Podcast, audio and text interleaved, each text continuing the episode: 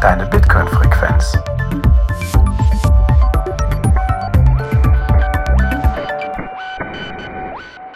Herzlich willkommen bei Node-Signal, deine Bitcoin-Frequenz.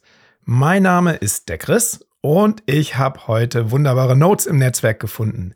Und zwar den Jan Paul. Hello, hello. Hello, Jan Paul. Und dann eine weitere Note, den Antomus. Ja, hi, moin. Moin, Antomus, unsere erste gemeinsame Folge. Ich freue mich. Jawohl, endlich. Oder? Das jetzt ja. anderthalb Jahre. Aber jetzt haben wir es hinbekommen. Mega, mega gut. Ja, super. Ja, ganz vorab, dieser Podcast wird über Value for Value betrieben und ist damit für euch werbefrei. Hier wird keine Werbung vorgelesen und ihr könnt einfach dem Inhalt folgen. Wenn ihr uns unterstützen wollt, würde uns eine Spende über Lightning sehr helfen. Oder ihr könnt uns auch über Paynelm spenden. Ja, genau. Worum geht's heute? Es ist eine Reihe, ne? Um die es Blockzeit. Ist der Auftakt. Ach, es geht um die Blockzeit. Verdammt. Scheiße. Wer hat die Blockzeit? das ist die 792114. Ja, ich muss schnell gucken. Äh, Nein.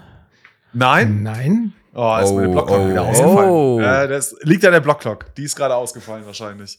Ich versuch's Sehr mal. gut, dass ihr- Oder Antomus, mach du Oder mal. ist Wir es mal, äh, zurück aus der Zukunft? Also äh, 792528 habe ich hier. Ja, Ja, also, das würde ich, da gehe ich eher mit. Auf meiner Note auch so aus. Das Ach, krass, das ist meine, das ist meine 400 Blöcke, ja? 400 Blöcke. Oh. Oh, muss ich gleich mal gucken, was meine Blockclock da macht. Mhm. Das schneiden wir raus, oder? Das ist schon wieder, das ist, glaub ich, das zweite Mal. dass es mir so 1.21 emotional- Gigawatt. Wir müssen zurück in die Zukunft. Ach, Mhm. ja, ja. Jo, also, Blockzeit haben wir. Worum geht's denn? Wir haben eine Reihe, die wir starten wollen, ne? Also, diese Folge ist der Start einer dreiteiligen Reihe und zwar wollen wir uns dem Thema KYC noch einmal widmen. Und ähm, es gab jetzt ja in letzter Zeit in verschiedenen Podcasts immer wieder auch das Thema KYC. Und jetzt ist die Frage, warum machen wir dann auch noch eine dreiteilige Reihe dazu? Ja, wir haben das intern relativ viel diskutiert, das Thema. Der Thorsten und ich waren ja auch im Münzweg und haben über KYC gesprochen. Ähm, die Rückmeldung von Manu war, dass die Folge sehr gut angekommen ist und sich die Hörer dann doch irgendwie noch mal mehr Infos gewünscht haben. Ja, also wir sind zu dem Schluss gekommen, dass es bis jetzt sehr gute Aufarbeitungen des Themas KYC aus unterschiedlichen Podcasts gibt. Wir hatten jedoch die Rückmeldung und das Gefühl, dass das Thema so viele Dimensionen hat, dass es am Ende dieser Aufarbeitung dann doch immer noch Fragen gab, die nicht beantwortet waren. Und mit dieser dreiteiligen Reihe wollen wir versuchen, das Thema einmal ganzheitlich, jedoch auch in verschiedenen Detaillevels zu bearbeiten, zum Beispiel auf der technischen Ebene. Wir wollen einmal gucken, hat es eine steuerliche Komponente, hat es eine rechtliche Komponente und wollen das über verschiedene Episoden verteilen. Ja, die Aufteilung der Episoden, also die kommenden drei oder noch kommenden zwei Episoden mit dieser Ep Episode drei sind thematisch derart, derart gestaltet. Also hier geht es erstmal um den, dieser Folge um den Überblick über das Thema K äh, KYC. Dazu gibt es dann gleich mehr. Was machen wir in Folge 2? Genau. In der zweiten Folge wollen wir dann ein bisschen mehr auf so die praktischen Tipps eingeben. Also das heißt, wie kann man sich tatsächlich positionieren? Je nachdem, da wird sicherlich auch jeder so seine eigene Meinung haben, wie man sich dem gegenüber verhalten möchte. Also manche Leute finden das super, manche Leute wollen davon die Finger lassen. So wie, welche Möglichkeiten gibt es, sich entsprechend äh, mit seinem Bitcoin zu positionieren, um dem treu zu bleiben, was man selber glaubt oder verfolgen möchte. Und da wollen wir so eher so in die praktischen ja, Vorgehensweisen reingehen und verschiedene Sachen vorstellen. Genau, also Thorsten wird in Folge 2 tatsächlich so ein bisschen erzählen oder erklären, wie man KYC-frei Bitcoin kaufen möchte, wenn man das machen möchte. Soll tatsächlich so ein bisschen so einen Hands-on-Charakter haben. Genau, und dann haben wir noch eine Folge 3. Jan Paul, magst du erklären, worum es da geht? Ja, klar, gerne. Ja, also Teil 3 soll dann für euch, liebe Zuhörer, da sein. Das wird nämlich dann die QA-Folge. Das heißt, ihr könnt, könnt uns eure Fragen noch schicken, ganz spezifische Fragen zu bestimmten Aspekten oder auch allgemeinere Fragen, ganz egal. Schießt einfach raus. Und wir werden dann im dritten Teil der Folge versuchen, diese Fragen zu beantworten. Müssen wir schauen, je nachdem, wie viele Fragen reinkommen und wie komplex es ist, die zu beantworten, wie, ob wir jetzt wirklich alle Fragen dann in die Folge aufnehmen oder ob wir noch auf anderen Wegen das zurückgeben, unsere Antworten. Aber Genau, ihr könnt fragen. Wie macht ihr das am besten? Ich würde sagen, entweder ihr pinkt uns bei Twitter an, da sind wir recht aktiv, ähm, da findet ihr unseren Account. Ihr könnt es auch mal bei Nostra probieren. Ich weiß gar nicht, wer da die Kontrolle drüber hat, aber probiert's mal. Oder ihr kommt zu uns in den Telegram-Channel. Das ist natürlich auch eine Möglichkeit. Und eine Möglichkeit, die wir sehr schätzen, ist natürlich, uns einen Boost zu schicken. Zum Beispiel zu dieser Folge oder auch zur nächsten Folge mit ein paar Satz und eurer Frage dazu. Das würde uns auch sehr freuen, weil uns das natürlich hilft, zum einen den Notsignal Podcast zu betreiben, aber auch um unser Bounty-Programm und sonstige Unterstützung für die Community zu organisieren und vor allem zu finanzieren. Mhm. Ja, super. Genau. Also boosten, boosten, boosten. Fragen boosten ist die Devise. Ja, dann lasst uns wunderbar. Jetzt haben wir erklärt, worum es hier in dieser dreiteiligen Serie geht. Und ich hoffe, dass wir am Ende da so ein paar Puzzleteile zusammenführen, die vielleicht die eine oder andere Frage, die es da draußen noch gibt, dann klärt. Und lasst uns einfach mal starten. Also, in dieser Folge soll es eine Einführung in das Thema KYC geben und wir wollen die Thematik, wie ich das eben schon gesagt habe, von verschiedenen Perspektiven beleuchten. Jetzt ist die erste Frage, warum gibt es überhaupt KYC? Und da haben wir uns einen Experten gesucht. Ach, vielleicht vorab, in dieser Folge haben wir keine Gäste, sondern, wie soll man sagen, virtuelle Gäste. Wir haben uns Exper Experten geschnappt, denen wir die Fragen gestellt haben. Und die haben sie uns als Audio-Sniplet zugeschickt, die Antwort. Und unser erster Experte, wie kann es anders sein, ist unser lieber Lodi. Und den Lodi haben wir folgende Frage gestellt. Was genau ist KYC? Warum wurde es eingeführt? Und wie unterscheidet es sich von AML? Und ich spiele euch Lodis Antwort mal ein. Es gibt zum einen das Thema KYC, also Know Your Customer, auf Deutsch häufig auch mit Legitimationsprüfung übersetzt. Jeder kennt es, dass ich zum Beispiel beim Eröffnen von einem Bankkonto meinen Personalausweis vorzeigen muss, egal ob ich das vor Ort auf einer Bankfiliale tue oder entsprechend in so einem Videocall, wo ich den dann entsprechend in die Kamera halte. Und damit weiß dann das Finanzinstitut, wer du als Kunde bist. Also sie kennen ihren Kunden, sprich Know Your Customer. Und es gibt mehrere Gründe dafür, warum das gemacht wird. Der erste Grund ist der Schutz des Kunden selber und natürlich auch das Handling, das dadurch äh, vereinfacht wird. Die Legitimation von der Kundenidentität, die dient einfach dem Schutz des Kunden selbst, weil dadurch weiß die Bank einfach, wer der Kunde ist. Sie kennt die Identität des Kunden, kann die sicherstellen und kann dementsprechend auch sicherstellen, dass ihre Dienstleistungen nur für berechtigte Personen entsprechend erbracht werden. Wenn die Bank den Kontoinhaber nicht eindeutig kennt, dann weiß sie auch nicht, wer auf das Guthaben zugreifen kann. Und da kommen wir schnell natürlich auch in das Thema Betrug oder Identitätsdiebstahl. Weitere Gründe sind die Bekämpfung von Geldwäsche, also dass hier keine Gelder gewaschen werden, muss die Bank entsprechend wissen, von wem Geld auf ein Konto überwiesen wird oder auch einbezahlt wird und wohin das Geld entsprechend von dem Konto dann auch abfließt. Das kann man als Bitcoiner jetzt natürlich aus Privatsphäregründen auch schlecht finden, aber so ist nun mal die heutige Gesetzgebung und deshalb muss jeder Finanzdienstleister die Vorgaben entsprechend auch umsetzen. Dann gibt's dann noch die Terrorismusbekämpfung. Durch die Legitimierung der Kundenidentität können Banken verdächtige Transaktionen erkennen und den Behörden dann entsprechend melden, um potenzielle terroristische Aktivitäten dann verhindern zu können. Bei Geldwäsche und der Bekämpfung dieser Terrorismusfinanzierung, das sind wir auch schnell bei dem zweiten Thema, das nennt sich AML, also Anti-Money Laundering. Und diese AML-Richtlinien sind gesetzlich und regulatorische Vorschriften, die darauf abzielen, eben gerade diese Geldwäsche oder Terrorismusfinanzierung, aber auch andere Formen von irgendwelcher finanzieller Kriminalität zu verhindern. Und diese Richtlinien legen fest, welche Maßnahmen von Finanzinstituten ergriffen werden müssen, um Kunden zum einen zu identifizieren, aber sie gehen eben noch weiter als dieses KYC und da kommen wir relativ schnell in das Thema Transaktionsüberwachung auch rein. Sobald verdächtige Transaktionen ausfindig gemacht werden, müssen diese dann auch den Behörden gemeldet werden. Da bei der Nichteinhaltung oder auch bei zu laschem Umgang mit den Themen entsprechende Strafen drohen, werden die Finanzinstitute im Zweifel dann wahrscheinlich abwägen zwischen einem verärgerten Kunden, den man dann vielleicht hat, und dem Ärger mit der BaFin in Deutschland beispielsweise. Und die Solaris Bank ist da ein ganz gutes Beispiel, was das Thema Ärger mit der BaFin angeht. Ähm, da findet man, wenn man googelt, einige Themen dazu. Wichtig zum Schluss noch, dass man ganz klar sagt, es gibt natürlich in jedem Land unterschiedliche Gesetze. Das heißt, äh, Deutschland, Österreich, Schweiz müssten wir jetzt entsprechend die einzelnen im Detail angucken, wenn man da genauer reingehen will. Aber das sind so die Grundthemen zum Thema KYC, Know Your Customer und AML, also Anti-Money Laundering. Ja, vielen, vielen Dank an den Lodi, der Lodi vom Sound Money Bitcoin Podcast. Ruhig hier mal reinhören, wenn ihr euch mehr für Bankenthemen, Banken und Bitcoin interessiert.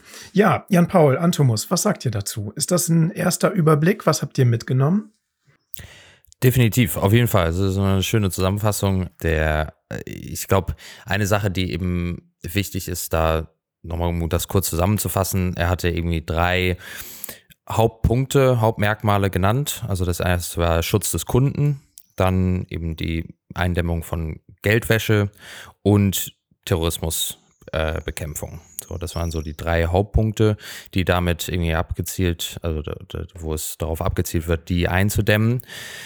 Und die, ich glaube, gerade, ich meine, da werden wir jetzt immer auch im Laufe der Folge näher darauf eingehen, wie genau da die, wir die Vor- und die Nachteile einschätzen und auch die Effektivität von dem, von dem Gesetz. Allerdings, es ist eine Tatsache, die aktuell in zumindest hier in Deutschland und in der EU relativ homogen so äh, in Kraft ist. Und nachdem sich mittlerweile eigentlich alle Geldinstitute richten. Ähm, das heißt, es gibt eigentlich hier in, Deutschland kaum eine Möglichkeit, das war vor zehn Jahren noch ein bisschen anders, ähm, aber mittlerweile gibt es keine Möglichkeiten, innerhalb Deutschlands ähm, irgendwie ein Bankkonto zu eröffnen oder irgendwo mm, über eine Plattform Bitcoin zu kaufen oder auch mit Aktien zu handeln, ohne diese Schritte zu durchlaufen. Eine, ein Punkt, der, glaube ich, wichtig ist abzuklären oder äh, zu differenzieren. KYC ist ein definiertes Verfahren, bei dem man seine gesamte Identität offenlegen muss. Und das beinhaltet eben auch ähm, das Einsenden von dem äh, Pass oder äh, Personalausweis und auch mit einem Video. Das kann man also, man kann es auch über so ein Post-Ident-Verfahren oder auch Online-Ident-Verfahren. Und in, gerade in der Bitcoin-Szene wird das oft für sehr viele Sachen verwendet dieser Begriff KYC, überall da, wo man vielleicht irgendwie mal einen Namen angeben muss. Da muss man aber, glaube ich, gerade wenn es um die so rechtliche Themen geht, schon differenzieren. Da ist, das KYC-Verfahren ist wirklich ein rechtlich definiertes äh, Verfahren, das nicht in allen Fällen umgesetzt werden muss.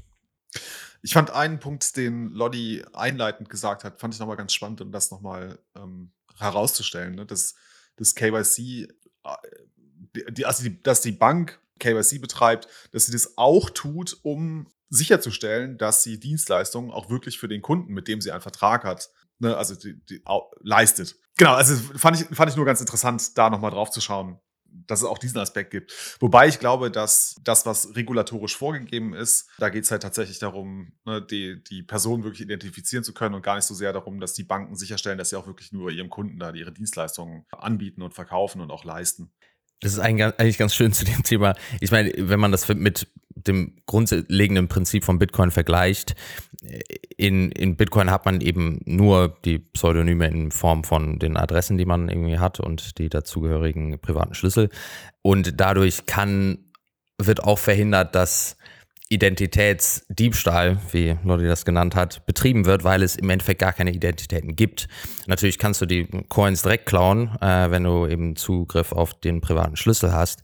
Aber wenn es, wenn man gar nicht erst seine Identität mit seinen Coins verknüpft, kann es auch keinen Identitätsdiebstahl geben. Ähm, hier natürlich, wenn man halt grundsätzlich mit einer Bank ein, ein Verhältnis eingeht und es dann eben darum geht, dass dein, dein Konto mit einer Identität verknüpft ist, weil das der einzige Weg ist, wie das geht, weil es eben nicht kryptografisch funktioniert wie bei Bitcoin, da hat man eben die, das Problem, dass man dann, wenn man irgendwie vielleicht ein Geburtsdatum und irgendwie einen Namen und eine Adresse hat, sich als die Person ausgeben kann und dann darum kommt. Und deswegen müssen da so viele zusätzliche Maßnahmen ergriffen werden. Aber ich glaube, die Motivation für die KYC-Regelungen sind hauptsächlich auf die zwei letzten Punkte ähm, ausgelegt und vielleicht der Schutz des Kunden ist eine Sache, die vielleicht ein bisschen vorgehalten wird, um das Ganze ein bisschen attraktiver zu machen für den Kunden. Aber das könnte auch theoretisch eine Opt-in-Sache sein, äh, für die man sich entscheidet, wenn man mehr Schutz haben möchte. Mhm. Vielleicht ist das auch nochmal ein ganz guter Zeitpunkt zu erinnern, warum wir Bitcoiner da eigentlich so sensibel mit sind mit dem Thema KYC.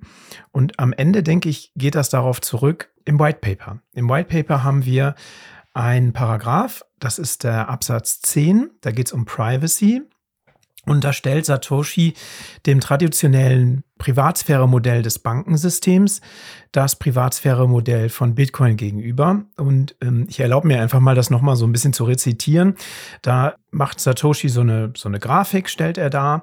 Und im traditionellen Privatsphäre-Modell, wie du das gerade gesagt hast, Antomus, hast du also die Bank, die ist deine Trusted Third Party für dich als Nutzer. Und diese Trusted Third Party, die stellt im Grunde den, den, ähm, ja, steht die Privatsphäre für dich her. Die kennt alle deine Transaktionen, die kennt deine Identität um, und kennt deine Transaktionen mit der Counterparty, also mit der, mit der gegenüberliegenden Seite. Aber das ist eben alles von der äh, vom Public, also von der Öffentlichkeit abgeschirmt. Die Bank kümmert sich darum, dass das privat bleibt. Jetzt haben wir halt Bitcoin und Bitcoin ist ein offenes Kassenbuch. Also jeder Bitcoin-Node hat eine Kopie des Kassenbuchs. Und jetzt muss man eben gucken, wie hat man denn da die Privatsphäre? Da ist die Privatsphäre so, dass eben, wie du es gesagt hast, Bitcoin pseudonym ist. Du hast halt eben eine, einen Public Key, aber zwischen deiner Identität und deinem Public Key gibt es eben die Privatsphäre, für die du selber sorgen musst. Und KYC bricht eben mit dieser Privatsphäre, wenn man das mal so hart sagen kann. Ne? Also dadurch, dass durch KYC die du mit deinem Wallet, deine Identität mit deinem Wallet verbunden wird, ist dann auch offensichtlich, welche Transaktionen, das ist für die Allgemeinheit offensichtlich, von diesem Wallet aus gemacht werden und auch welche äh, Bestände in diesen Wallets sind. Das ist ja alles einsehbar für die Allgemeinheit. Und ich glaube, das ist so ein bisschen der Hintergrund, warum Bitcoiner damit so kritisch sind mit dieser ganzen KYC-Geschichte. Ja, das ist natürlich auch also sehr, sehr schön zusammengefasst auf jeden Fall. So, das, ich, und ich weiß auch nicht, inwieweit Satoshi selbst das so vorhergesehen hat oder das befürchtet hat, dass das äh, sich immer weiter in diese Bereiche eben vordringt, dass, dass man eigentlich nur noch über große regulierte äh, Institutionen kaufen kann, wo sich das dann entsprechend, die, oder wo diese Verknüpfung stattfindet, ähm, ab dem ersten Punkt des Onboardings, von dem man sich so schnell, schwer lösen kann. Und ich glaube, wir sind auch ein Argument, das viele Leute auch vorbringen, wenn es darum geht, gerade in Bezug auf Datenschutz und so weiter, da kommen wir sicherlich nachher auch noch äh, drauf in, in mehr Detail, aber dass mittlerweile sind das alles große Institutionen, die reguliert sind und die professionell vorgehen und die können natürlich auch irgendwie gut auf ihre Daten aufpassen. Aber Bitcoin ist eben noch sehr jung. In den ersten Jahren waren es die ganzen Exchanges, wo man kaufen konnte, wenn man eben an Mount Gox denkt oder eben so viele andere, bei denen Datenhacks ähm, stattgefunden haben oder auch Verlust der Coins an sich oder Rugpulls, wo der äh, Gründer einfach abgehauen ist mit allem. So die, die Anzahl an Datenklaus waren einfach so unglaublich hoch, dass da, glaube ich, noch viele Leute da sehr vorsichtig mit umgehen und möglichst davon Abstand nehmen wollen. Ähm, und es ist mit Sicherheit richtig, dass wir mehr und mehr Richtung sichereren Formen der, der Datenaufbewahrung halt gehen und dass da professioneller vorgegangen wird. Aber die Gefahr besteht immer. Mhm. Ja, die, die Gefahr, vielleicht um das nochmal so auf den Punkt zu bringen, vielleicht können wir das nochmal zusammentragen. Welche Risiken sehen wir denn mit KYC? Also du hast das ja gerade gesagt, du zum Beispiel gibst jetzt deine Identität an äh, eine Börse oder eine Exchange und die, deren Datenbank wird gehackt und es wird dann offensichtlich, dass du dort, sagen wir mal, 1,5 Bitcoin gekauft hast. Somit ist dann für jeden, der da raus Profit ziehen will, auf kriminelle Art und Weise deutlich, dass du mit deiner Adresse äh, derjenige bist, der über dieses Guthaben verfügt. Das wäre vielleicht eine Gefahr. Welche seht ihr weiter? Genau, in dem Zusammenhang definitiv, dass es, dass man dann, dass es offengelegt werden könnte, wie viel Bitcoin man selber besitzt. Die große Gefahr, da, und das würde halt der Fall sein, ob man jetzt KYC ähm, implementiert hat auf der Börse oder nicht. Solange man da irgendwie eine E-Mail-Adresse, vielleicht einen Namen, eine Adresse hat, äh, was nicht per Definition KYC ist, wäre das auch schon problematisch. Aber hier kommt eben, wenn KYC implementiert ist, kommen eben an einem Punkt alle diese Daten zusammen. Und wenn es dann einen großen Hack gibt, dann werden alle diese Daten gebündelt, äh, freigesetzt. Und das führt eben zu der Gefahr, dass man dann eben allein schon mit den persönlichen Daten kann man schon viel anfangen, äh, um sich eben bei anderen Institutionen dann als diese Person auszugeben oder dann eben natürlich dann auch die Daten zu verwenden, um eventuell eine bestimmte Person dann auch ja, dann ausfindig zu machen, äh, wenn man weiß, wie viel die Bitcoin diese Person hält. Das ist definitiv ein, eine große Gefahr. Ich meine, die Nachteile grundsätzlich von KYC eben würde ich für mich eben in, in drei Kategorien aufteilen. Also es war einmal eben so prinzipielle Kategorien, dann eben Datenschutz, das, was wir gerade angesprochen haben, und eben grundsätzlich die Effektivität. Ich glaube, so von der, vom Prinzip her,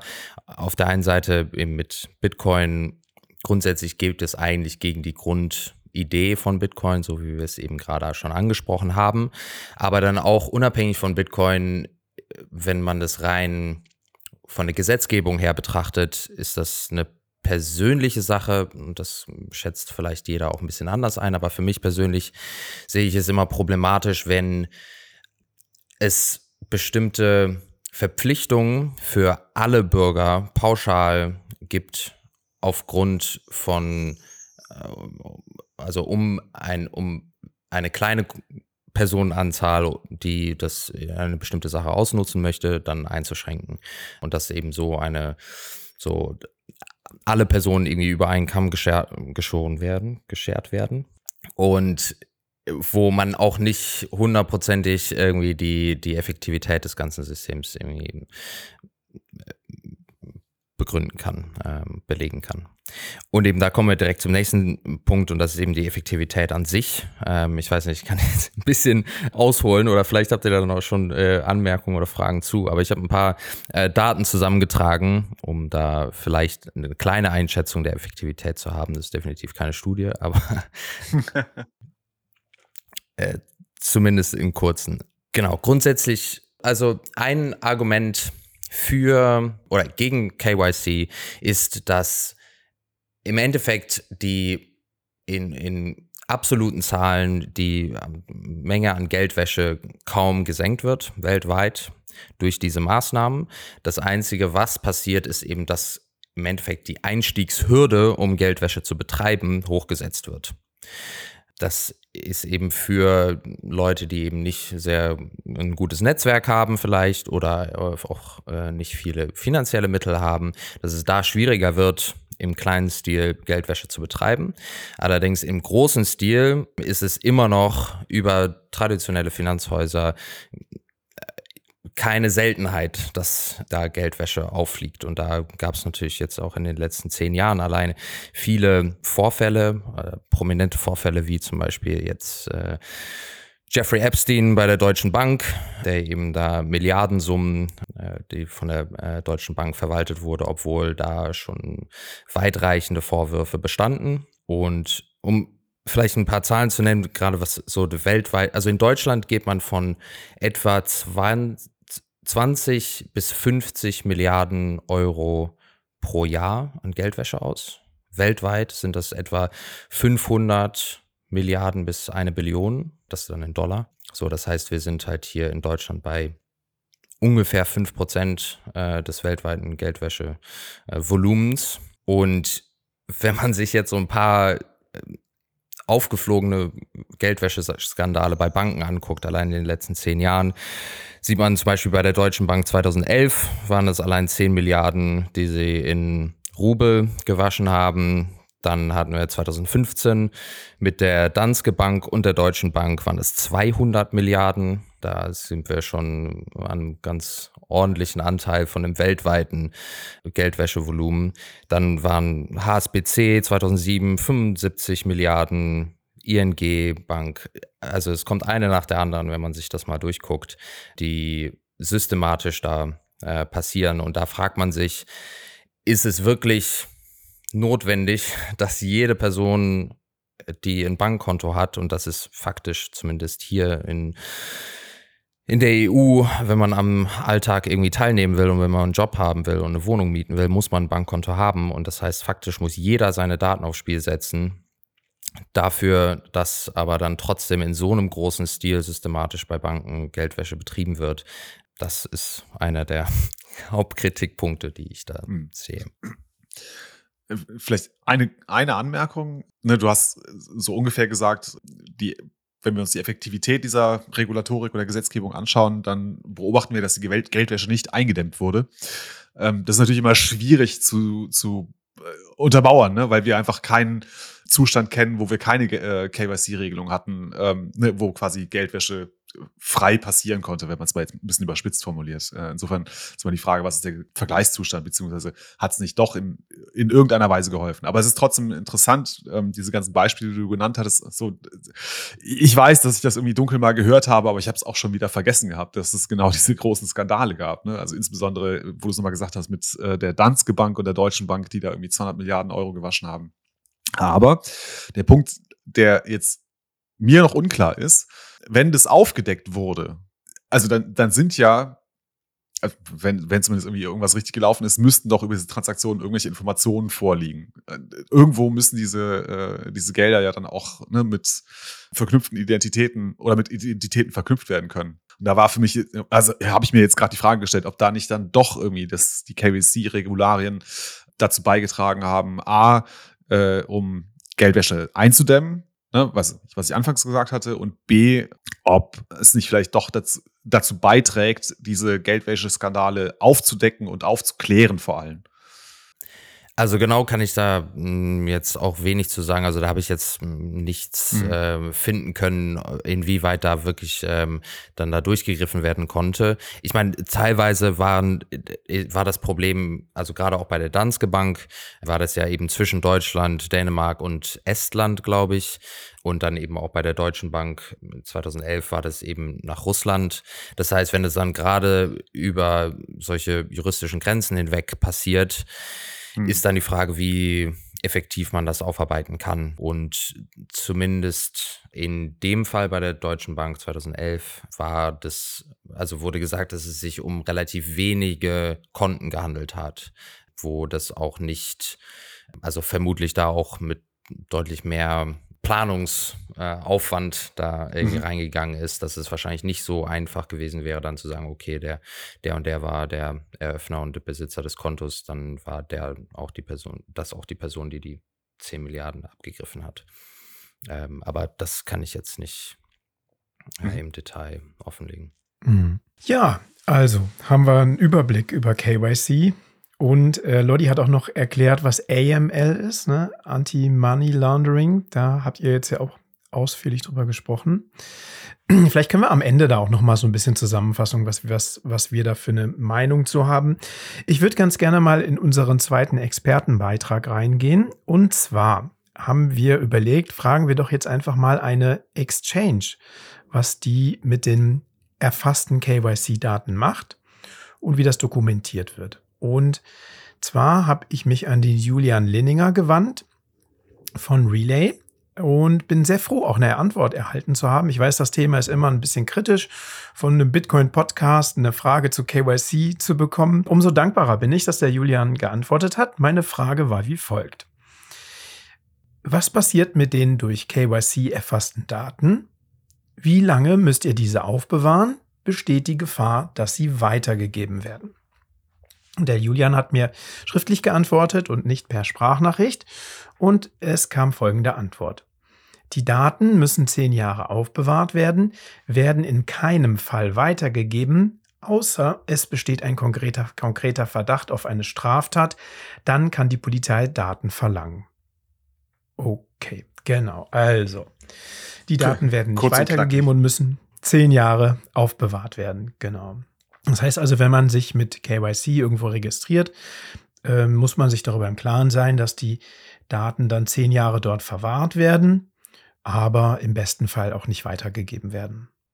Aber das war eine Aussage über Relay selbst, nehme ich an. Also nicht, dass es grundsätzlich verboten ist, die Daten weiterzugeben oder dass es nie passiert, sondern dass es bei denen so gehandhabt wird. Ist das richtig? Ja, ich gehe mal davon aus, dass das für jede seriöse Börse gilt. Weil eben, es, es gibt ja immer wieder Fälle, also ich meine, bei Banken weiß ich das eben jetzt nicht genau, aber eben, dass man, oft muss man ja bei so Diensten, gerade im Social Media Bereich oder wie auch immer, da immer wieder in den AGBs nachlesen, wie mit den Daten umgegangen wird, ob das für Werbezwecke, für sonstige Zwecke irgendwie weitergegeben wird und verkauft wird.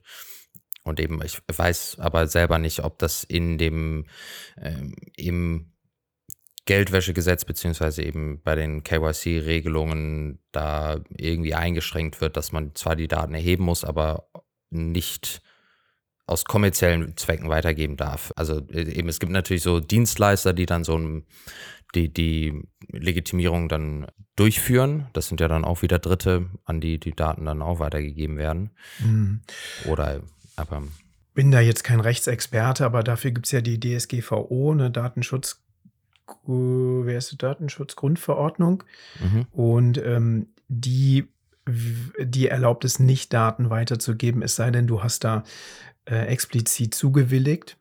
Hm, Zumindest gilt das für Unternehmen, die in der EU operieren. Ich vermute vielleicht auch in der Schweiz. Aber das ist ein guter Punkt, den du ansprichst. Ne? Ich erinnere mich, da war doch jetzt letztes Jahr so, ein, so eine Geschichte, ging es da um BlockFi oder um Nuri. Ich bin mir nicht mehr sicher. Und da konntest du dann auch in einer Datenbank einsehen, wer dort Guthaben, also da ging es ja um so Yield, Yield-Geschichten, wer dort ähm, aktiv war. Da wurde das irgendwie, gab es einen Link, irgendwo hat den einer rausgeholt und du konntest da die Datenbank einsehen. Wisst ihr das noch? Das war ziemlich peinlich für manche Akteure im Space. Ja, also dunkel, aber ich, war, ich, ich glaube, es war BlockFi, aber ich bin, Ja, also ich bin mir definitiv auch nicht sicher, ja. Aber Mhm. das ging auf jeden Fall äh, ganz, hat ganz gut die Runde gemacht. Das war aber, glaube ich, noch vor FTX, ne? Vor dem, vor dem Abschluss. Ich glaube, es war. Ich weiß es nicht mehr genau. vorher, Ich hab, es fällt mir auch gerade nur ein. Ich weiß nur, dass ich da auch ein bisschen Mhm. neugierig geguckt habe und Namen eingegeben habe. Und tatsächlich tauchten da auch Namen auf, die man hier so kennt. Auch aus Deutschland Mhm. und so. Und das, ja. Also gehen wir mal davon aus, ne, dass also seriöse Akteure eben, die müssen die Daten erfassen, müssen die zehn Jahre aufbewahren, geben sie aber nicht weiter. Es sei denn, es, es handelt sich um strafrechtliche Geschichten, dann muss es wohl dann doch weitergegeben werden. Und also zumindest, glaube ich, auch im, im Bitcoin-Space waren ja die ähm, Unternehmen, die wir hier haben, ähm, sind, also man hat zumindest irgendwie einen guten Eindruck. Gerade bei Relay ähm, wirkt das wie ein sehr so. äh, Die müssen natürlich auch tun, was sie tun müssen. So, die haben ihre Regulierung, aber dass sie da so gut sie können sich angleichen da an die an die Wert von Bitcoin auch, das äh, wirkt ähm, ja, Mhm. Authentisch. Ja, das war Mhm. das Wort, was ich gesucht habe. Mhm, Ja, lass uns mal einen Schritt weiter gehen. Also wir haben jetzt die Verbindung von der Identität, der Meet World Identität sozusagen mit den, äh, mit den, mit der Wallet, wo du Bitcoin erworben hast, also quasi mit deinen Sets. Und jetzt ist die Frage, was hat das für Konsequenzen? Und da habe ich mich gefragt, welche steuerlichen Konsequenzen hat das eigentlich? Ist das eigentlich so, wenn ich irgendwie in meiner Steuererklärung sage, ja, ich habe jetzt hier was weiß ich, äh, so und so viel Bitcoin verkauft und ist dann damit das ganze KYC-Thema erledigt. Also habe ich mich dann auch meiner KYC-Geschichte äh, entledigt.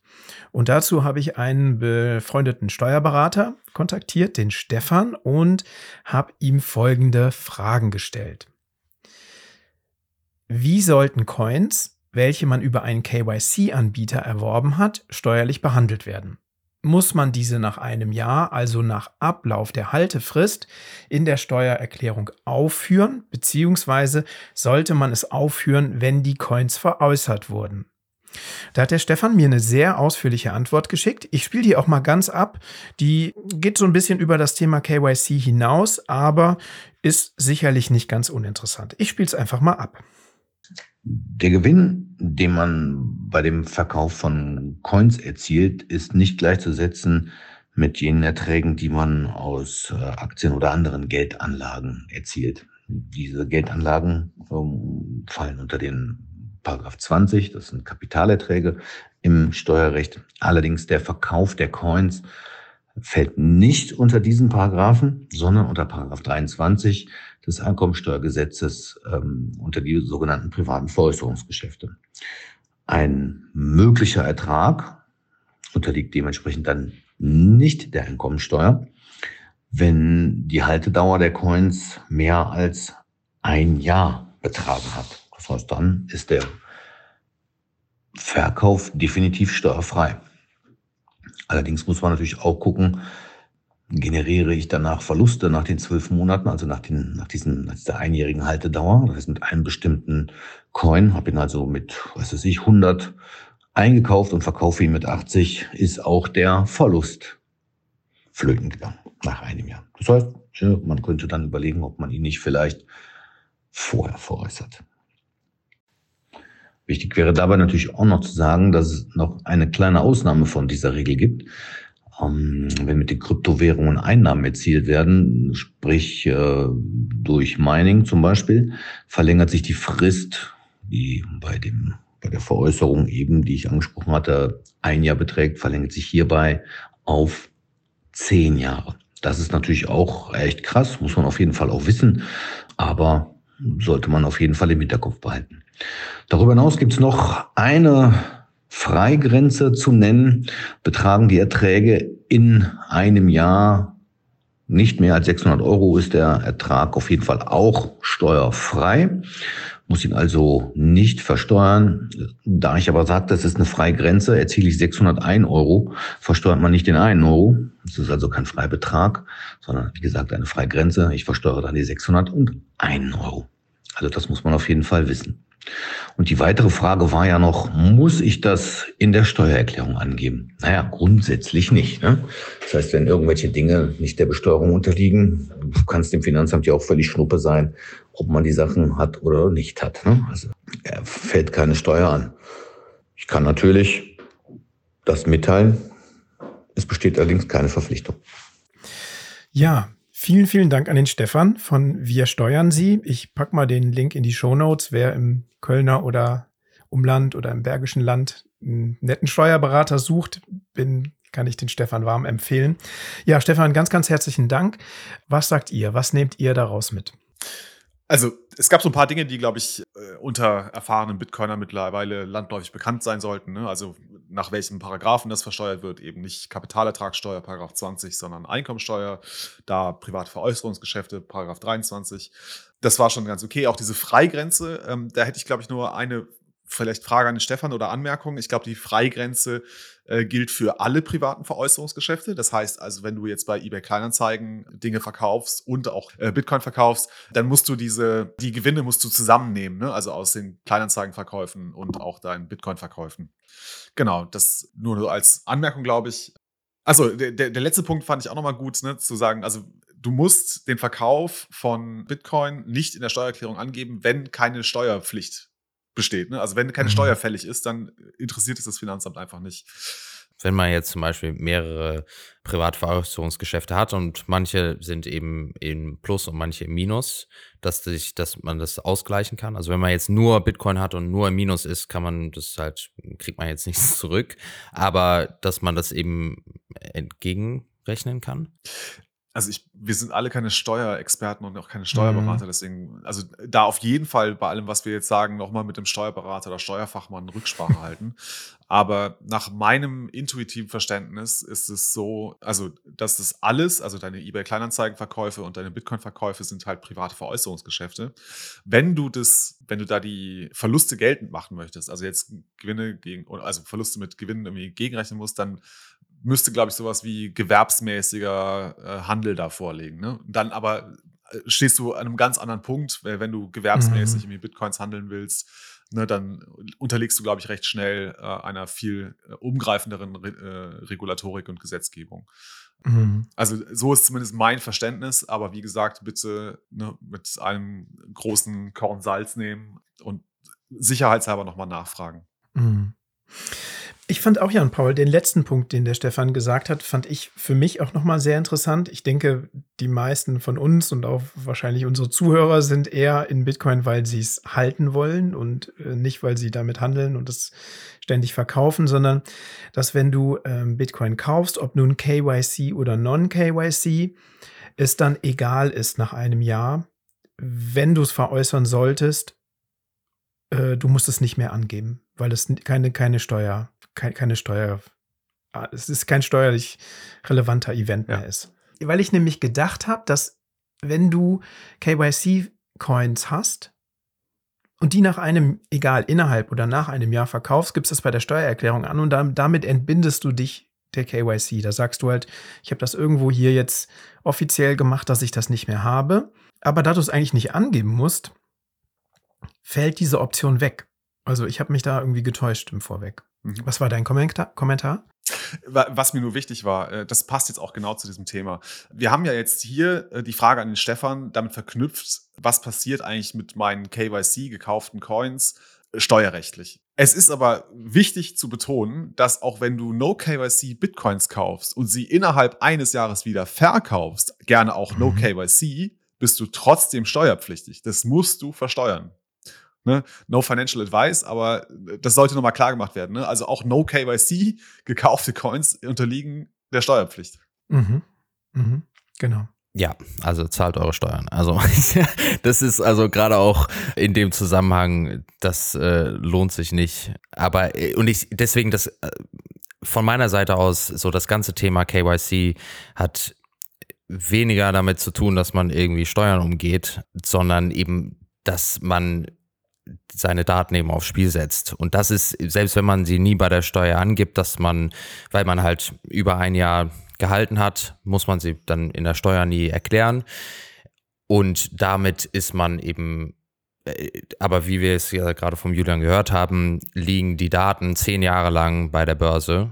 Das heißt, sollte es da irgendwann mal dazu kommen, dass diese Daten halt irgendwie geleakt werden, ist es vollkommen egal, ob man die halt jemals in der Steuer angegeben hat oder nicht.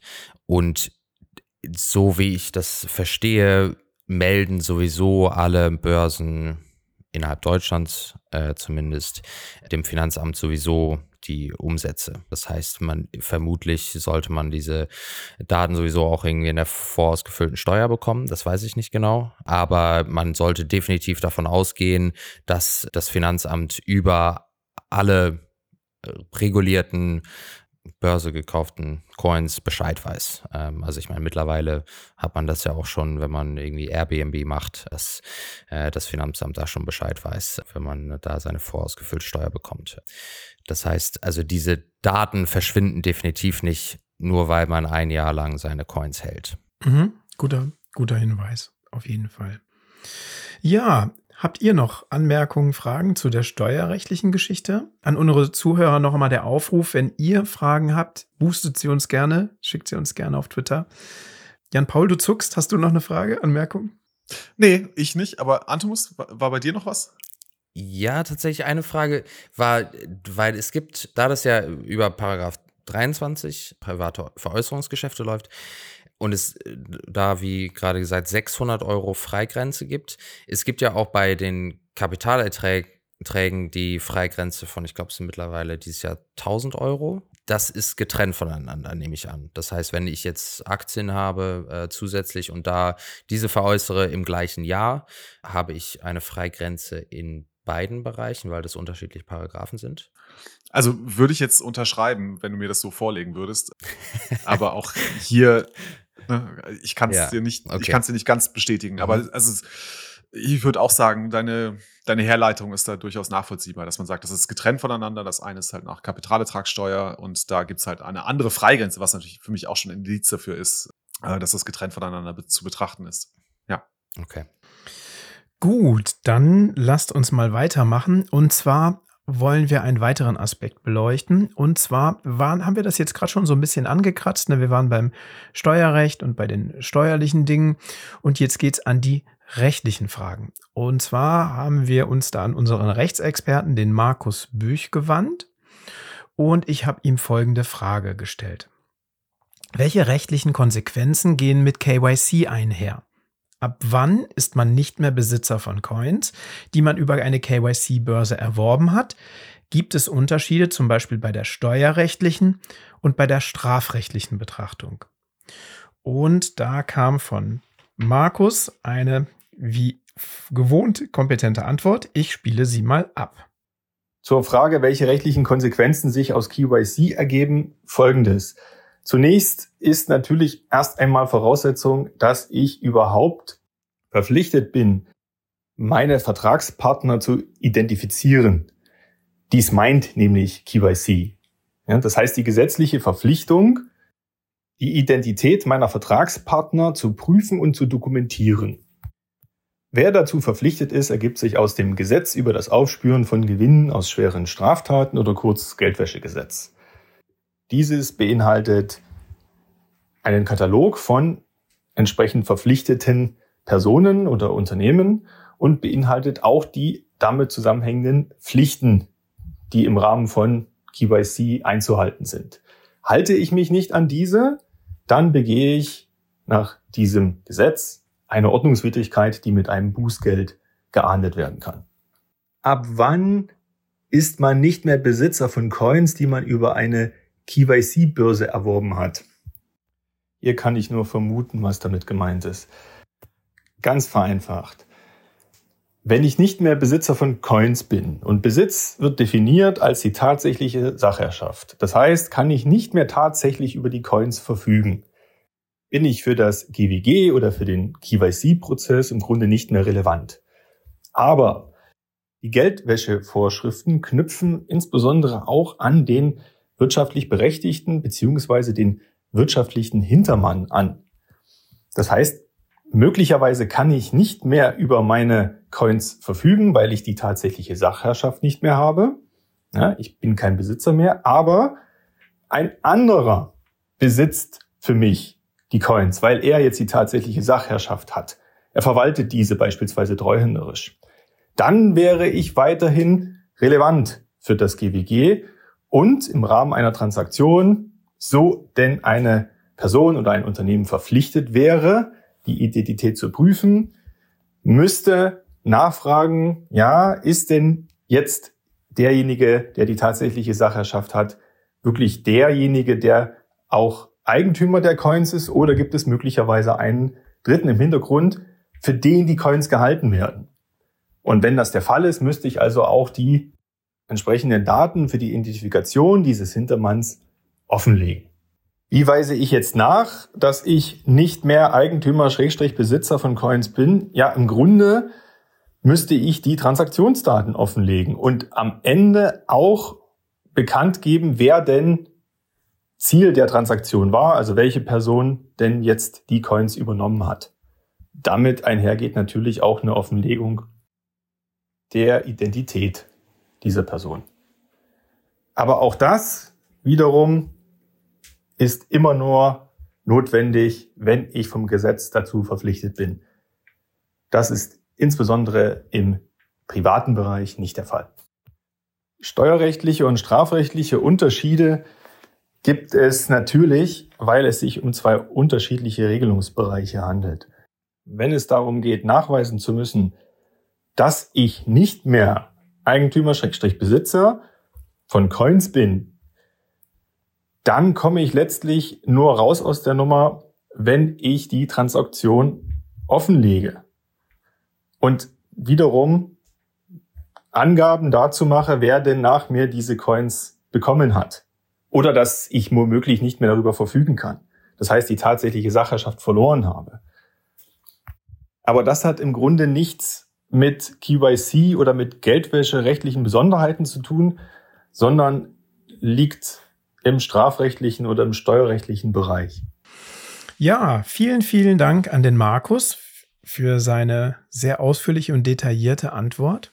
Ja, wenn ihr euch über das Thema weiter informieren wollt, wir haben mit dem Markus auch eine ganze Folge gemacht, eine AMA Ask Me Anything Folge zu rechtlichen Dingen und was passiert beim Bootsunfall. Schaut mal in unsere Folgen rein, dort findet ihr das nochmal. Wir verlinken das auch gerne. Ja, aber zurück zur Antwort. Antomos, Jan Paul, was sagt ihr dazu? Kann ich das bitte nochmal hören?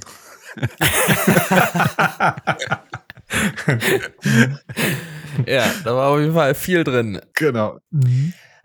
Also, um das, glaube ich, ein bisschen zusammenzufassen, ich glaube, man fährt am besten, wenn ich ihn richtig verstehe, wenn man immer davon ausgeht, dass man für seine Coins gerade stehen muss, solange man sie nicht über eine regulierte Plattform oder über einen offiziellen äh, Verkauf dann irgendwie äh, abgegeben hat.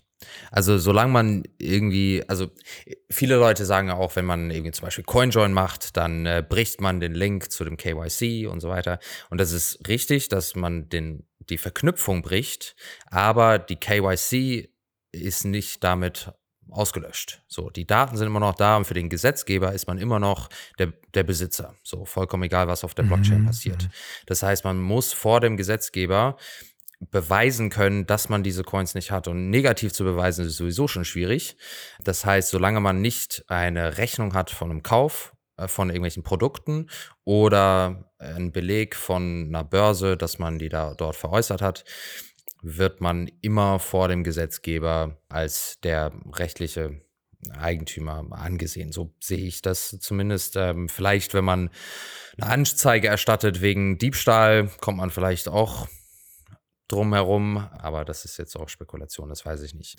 Ich, ich denke, als gute Faustregel sollte man immer davon ausgehen, dass man für die eigenen Coins gerade stehen muss, wenn man sie über KYC gekauft hat, zu irgendeinem Zeitpunkt, egal was man danach mit diesen Coins macht. Mhm.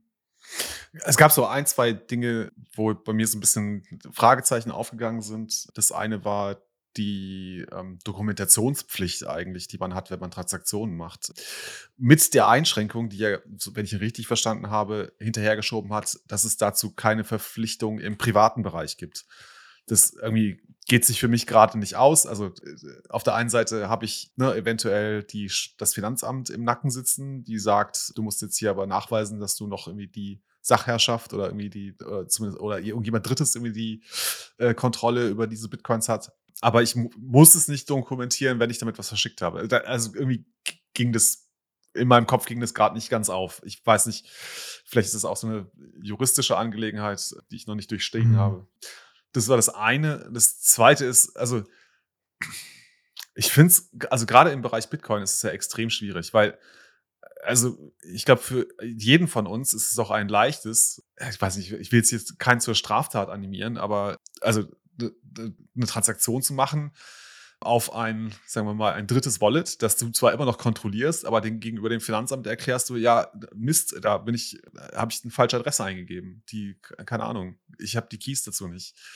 Äh, also irgendwie, ich finde es schwierig. Also ich finde es schwierig, da irgendwie eine eigene Position jetzt irgendwie zu entwickeln oder ein gutes Verständnis davon zu entwickeln, was da eigentlich aus rechtlicher Sicht passiert, äh, was da zu berücksichtigen ist. Mhm. Ja, ich habe den Markus auch noch eine Zusatzfrage gestellt und die würde ich gerne noch vorlesen und auch die Antwort dazu. Dann ähm, haben wir, glaube ich, ein ganz rundes Bild für die Diskussion.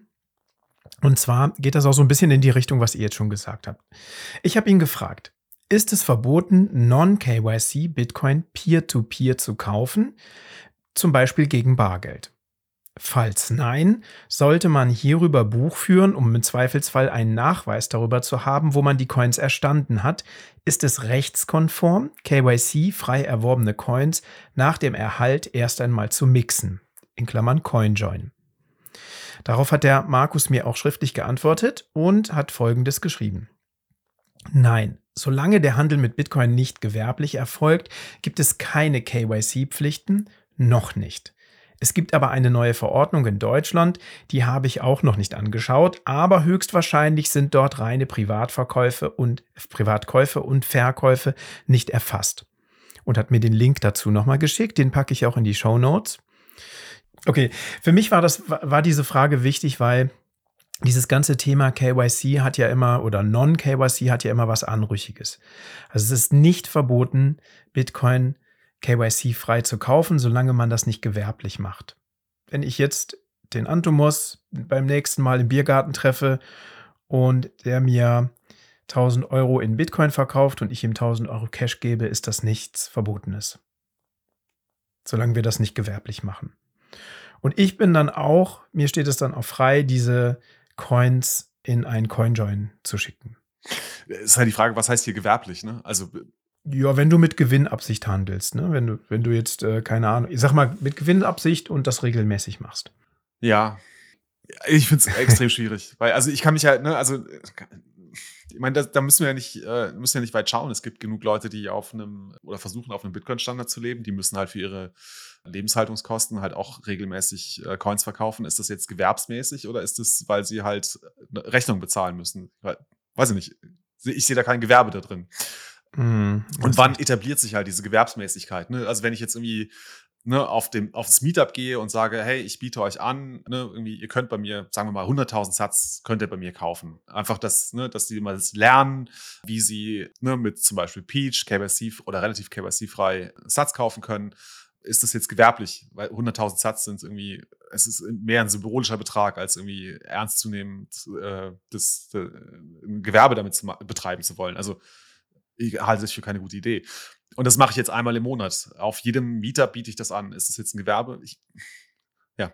Also da gibt es so einfach Dinge, die einfach sehr unscharf sind. Und ich glaube, das ist auch, es ist auch, glaube ich, okay, wenn man einfach anerkennt, okay, die Dinge sind äh, nicht sonnenklar, es ist weder schwarz noch weiß. Äh, auch der Gesetzestext, der da irgendwie schwarz auf weiß steht, äh, ist nicht so eindeutig und auch gerade für uns Laien ne, nicht immer einfach zu interpretieren am besten wahrscheinlich immer lieber, lieber vorsichtig sein und äh, vielleicht dann doch irgendwie privat anfangen zu dokumentieren, äh, was man an wen macht. Da gibt es ja zum Glück ein paar gute Wallets, die das dann relativ einfach labeln lassen, ähm, die Transaktionen, die man macht. Ja. Also ich habe da immer noch viele, viele Fragezeichen, muss ich ganz ehrlich sagen. Mhm. Ja, also um auch nochmal auf das zurückzukommen, was du vorhin als Frage gestellt hast, ähm, mit dem Hin- und Herschieben zwischen verschiedenen Adressen oder verschiedenen Wallets, äh, ne, ob das irgendwie, ob man damit beweisen kann, dass man die dann eben nicht mehr hält. Ich glaube, das ist auch ein bisschen verknüpft mit der ganzen Dokumentationssache. Ich ich würde mich nicht darauf verlassen, dass eine eigen erstellte Dokumentation über Transaktionen ausreicht, um sich von der Steuerpflicht oder einfach grundsätzlich von dem, von dem äh, offiziellen Besitz dieser Coins dann freizusprechen, wenn man nicht irgendwie ein, eine offizielle Rechnung von einer dritten Partei hat oder eben einen Beleg über, über eine Veräußerung. Glaub, e, eben da man halt im Bitcoin kein Kontenmodell hat, sondern eben ein UTXO-Modell, wo man, wo es absolut trivial ist, äh, das von einem, von einer Adresse auf eine andere zu schieben und das so oft man, oft man will, ist das, denke ich, kein Indiz dafür, dass man ähm, sich davon freisprechen kann. Aber eben jetzt gerade zu dem, ähm, zu dem äh, Punkt jetzt, dass es nicht verboten ist, privat peer-to-peer -peer zu handeln, das ist definitiv schön nochmal zu hören. Äh, und ich glaube, dass man da auch in dem Bereich, wenn es um gewerbliche Sachen geht, dass es da schon sehr deutlich sein muss, wenn man jetzt ein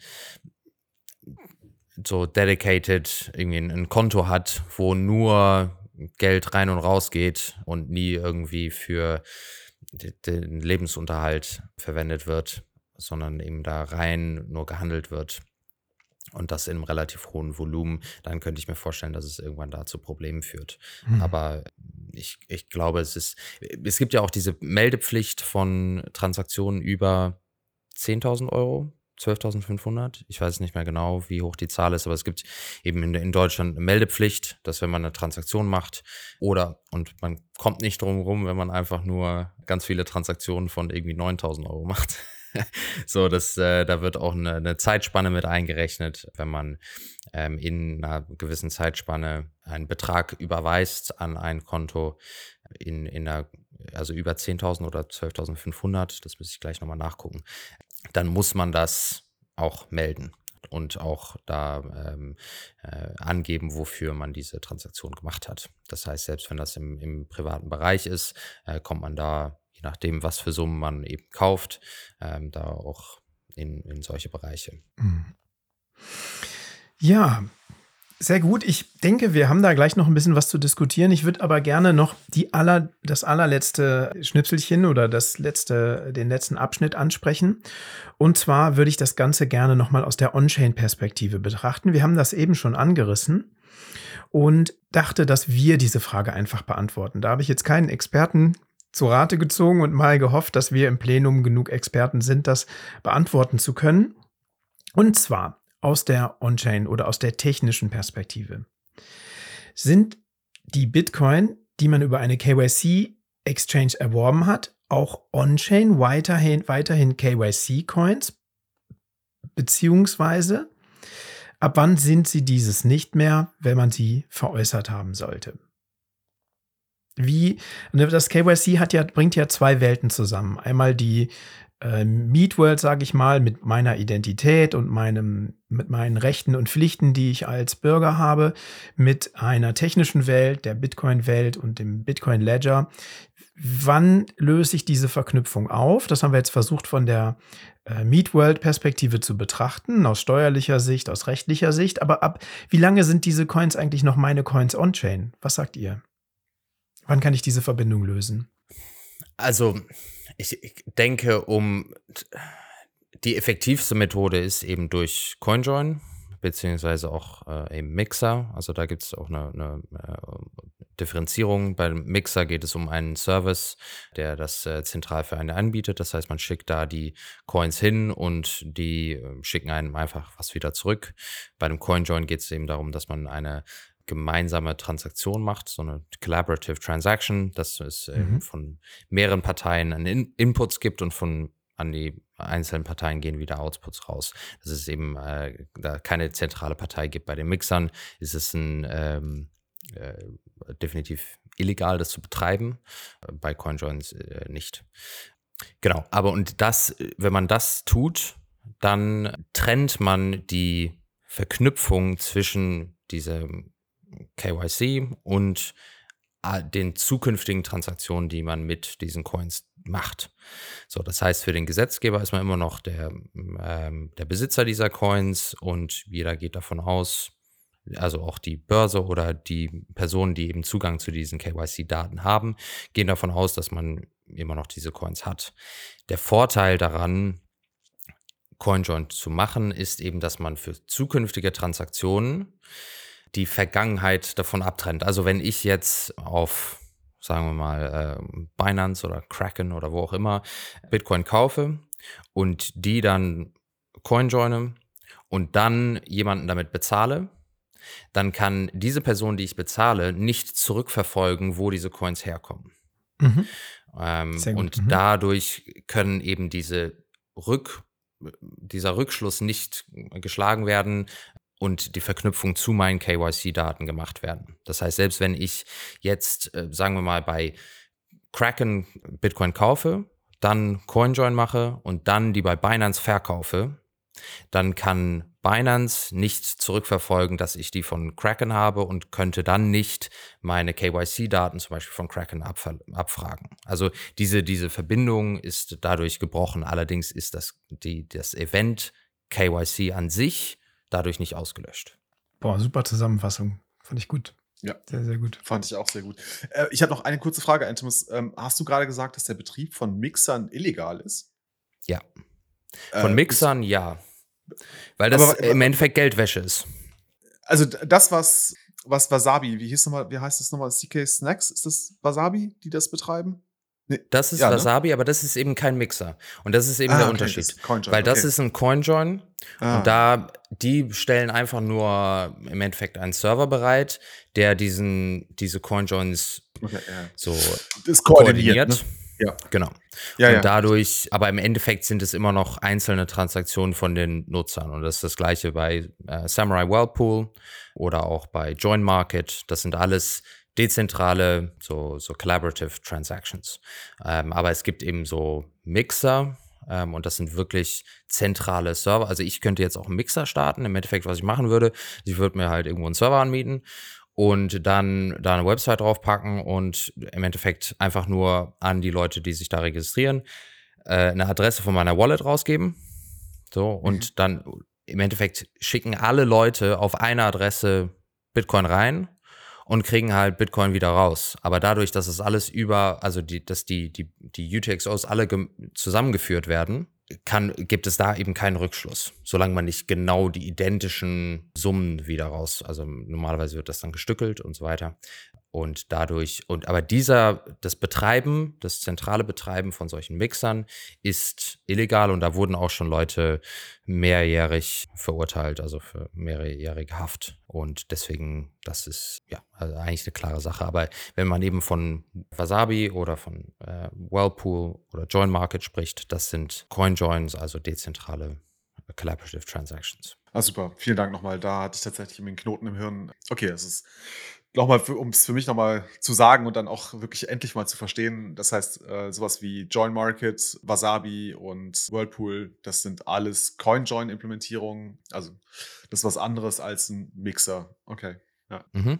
Genau. Und auch da, manche Leute sagen dann auch so, okay, wenn ich meine, Coin, meine Coins coinjoine, dann kann ich dann in der Zukunft jetzt kein Haus kaufen damit oder irgendwie ein Auto damit kaufen oder wie auch immer.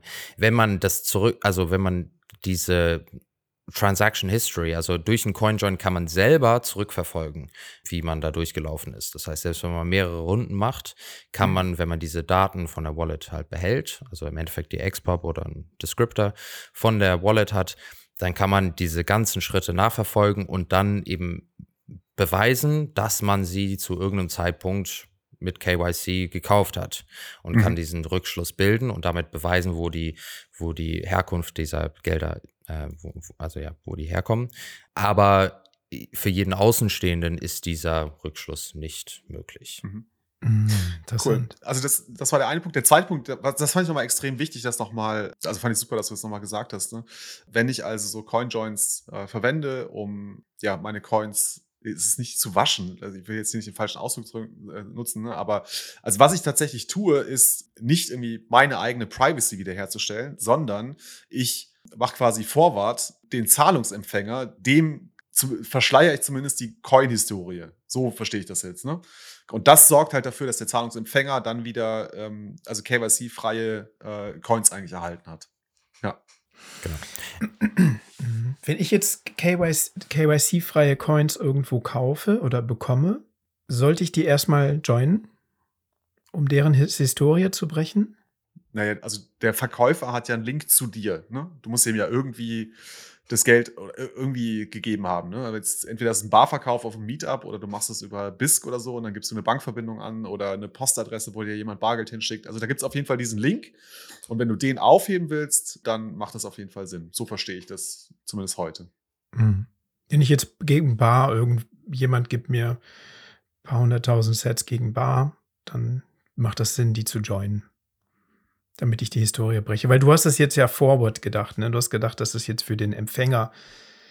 Eigentlich wäre es gut, wenn er das gemacht hätte, aber ich möchte ja nicht vertrauen. Bei Bitcoin möchte ich einfach gar nichts vertrauen und deshalb mache ich das dann selber nochmal. Bevor ich das auf ein neues Wallet schicke, oder? Genau, damit ist man auf jeden Fall auf der sicheren Seite, weil eben, die, wenn ich jetzt jemandem Bitcoin verkaufe gegen Bar, kann ich immer noch die weiteren Transaktionen dieser Coins nachverfolgen. Natürlich, wenn das halt auch alles dann weiterhin Peer-to-Peer-Transaktionen sind, bringt mir das nicht so viel. Aber es gibt halt bestimmte Adressen, die bekannt sind. Ähm, es gibt immer noch viele Services, die nicht bei jeder neuen Transaktion eine neue Adresse rausgeben, ähm, sondern äh, bestimmte Sachen. Also ich könnte zum Beispiel jetzt im, im wenn äh, so Darknet Markets oder so. So, die haben immer noch bekannte Adressen. Wenn ich jetzt jemandem äh, Bitcoin verkaufe und dann sehe, das geht zu einer dieser Adresse, weiß ich, dass die Person gerade irgendwas halt im Darknet Market halt gekauft hat. Also so, mhm. ich kann im Endeffekt halt nachverfolgen, was damit passiert. Ich kann dann auch zum Beispiel sehen, wenn ich jetzt ähm, eben 100.000 Satz zum Beispiel an jemanden verkaufe und dann sehe ich in der nächsten Transaktion ist, wird, werden diese 100.000 Sats zusammengemerged mit einem 5 Bitcoin UTXO. Dann weiß ich auch, oh, wow, okay, das sind auch seine. Mhm. Das heißt, theoretisch, und das Gleiche funktioniert eben aber auch in die andere Richtung.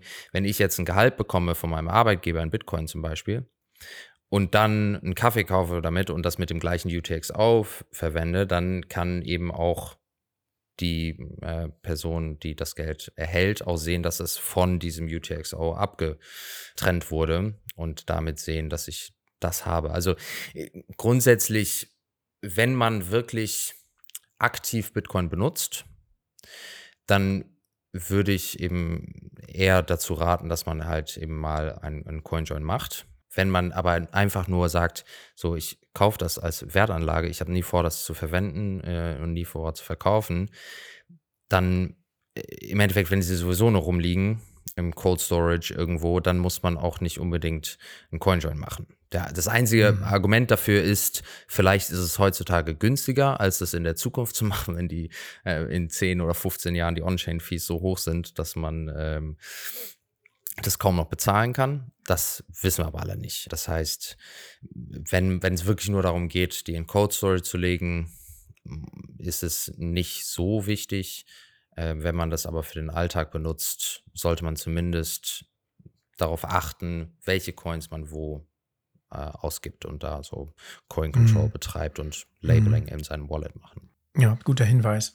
Also wenn ich jetzt Coins von jemandem kaufe, die aus einem illegalen Geschäft stammen, dann ist es ratsam, dass ich, sobald ich diese Coins erhalte, einen CoinJoin mache, damit ich die Historie dieser Coins durchbreche und nicht im nächsten Schritt irgendwo selber äh, hops genommen werde und jemand sagt, hey, hey, diese Coins stammen aber aus einem illegalen Geschäft, ich aber eigentlich nichts damit zu tun habe, weil ich äh, rechtlich konform irgendwo KYC-freien Bitcoin gekauft habe.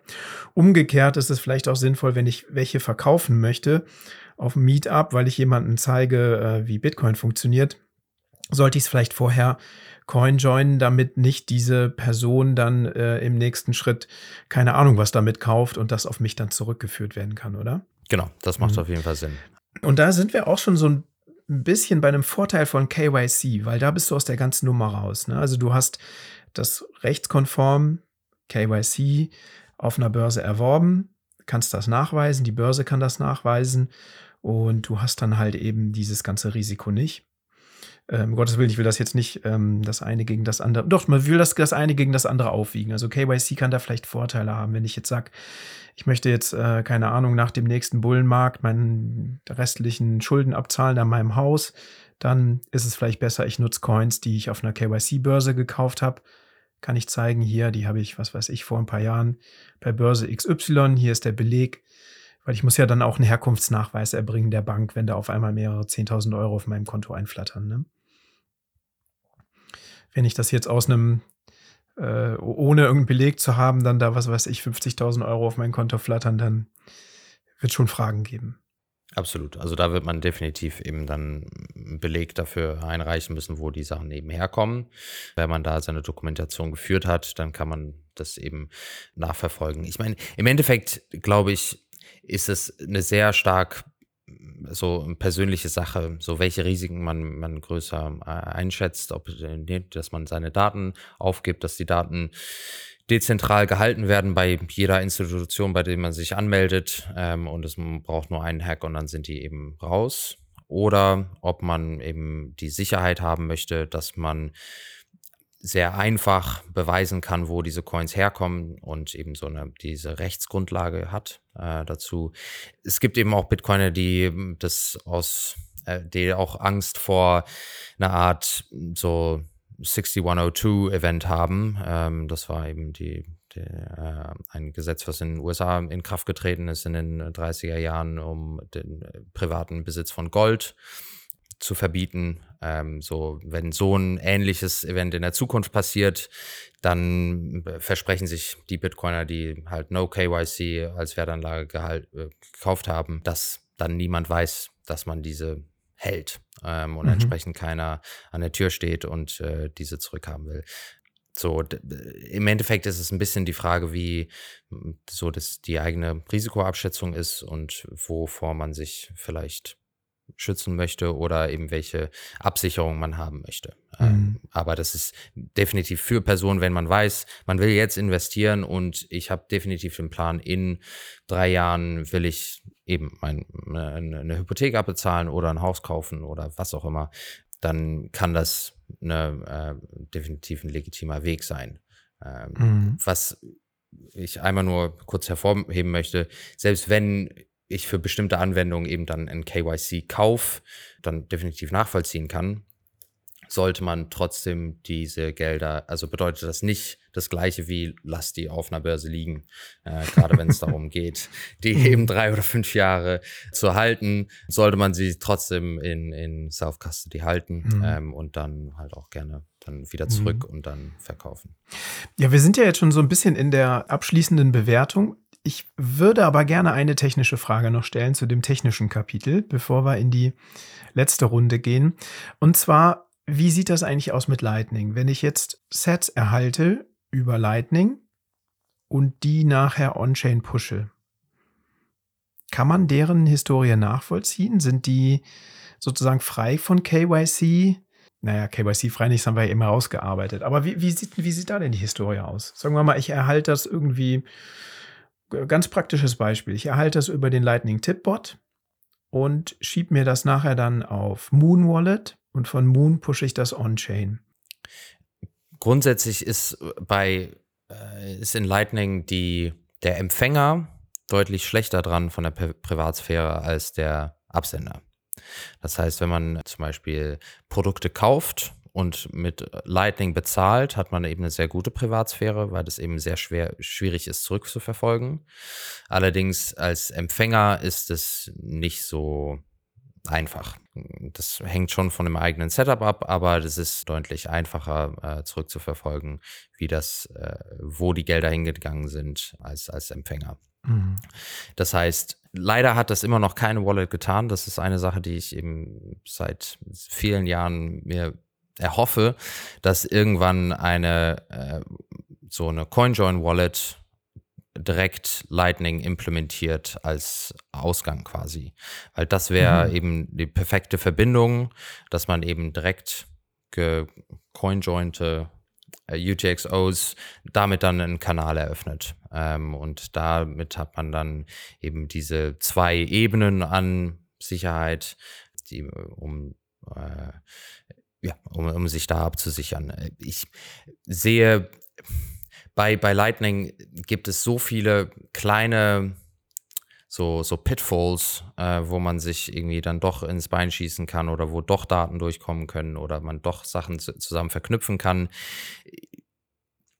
Ich würde mich zumindest nicht darauf verlassen. Ähm, ich glaube, es ist schon eine deutlich bessere äh, oder eine deutliche Verbesserung gegenüber normalem On-Chain Transactions, aber ähm, sich darauf verlassen, dass die Historie oder eben alle zukünftigen äh, Transaktionen dann von dem von der jeweils anderen Seite äh, getrennt sind, das würde ich nicht unbedingt.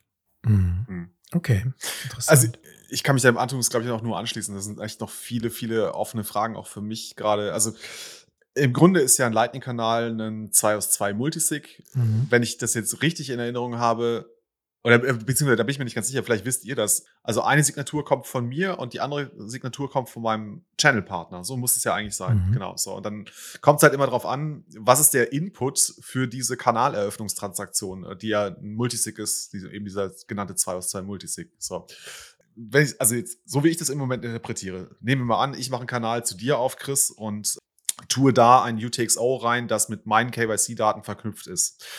Und dann wird irgendwann unser Kanal, ne, also wir nutzen den Kanal und irgendwann schließen wir vielleicht den Kanal. Mhm. Und jetzt ist es so, dass die Balance sich komplett auf deine Seite verschoben hat.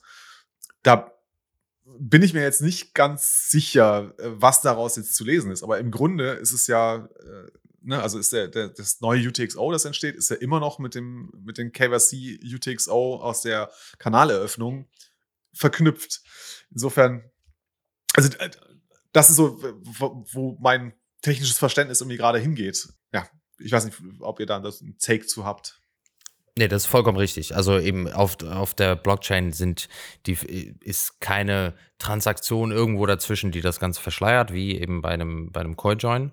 Das ist eben ein Input in, in, in zwei von zwei Multisig und dann eben ein Output, je nachdem, wie sich das halt verschoben hat. Ähm, die Balance ist. Was eben der Vorteil ist, ist, dass man halt so eine gewisse, so, ich weiß nicht, wie man das auf Deutsch nennt, so plausible deniability, aber so eine so glaubwürdige Abstreitbarkeit. Abstreitbarkeit, ja. Ähm, dass man im Endeffekt nicht, also halt, je, nach, wenn, je nachdem, wie sich das halt verschoben hat, das können halt auch Routing-Transaktionen gewesen sein, die irgendwie dazwischen gelaufen sind und wie da die Gelder hin und her geflossen sind, kann man on-chain so nicht sehen. Und dadurch, äh, und eben äh, auf Lightning gibt es eben kein permanentes Kassenbuch.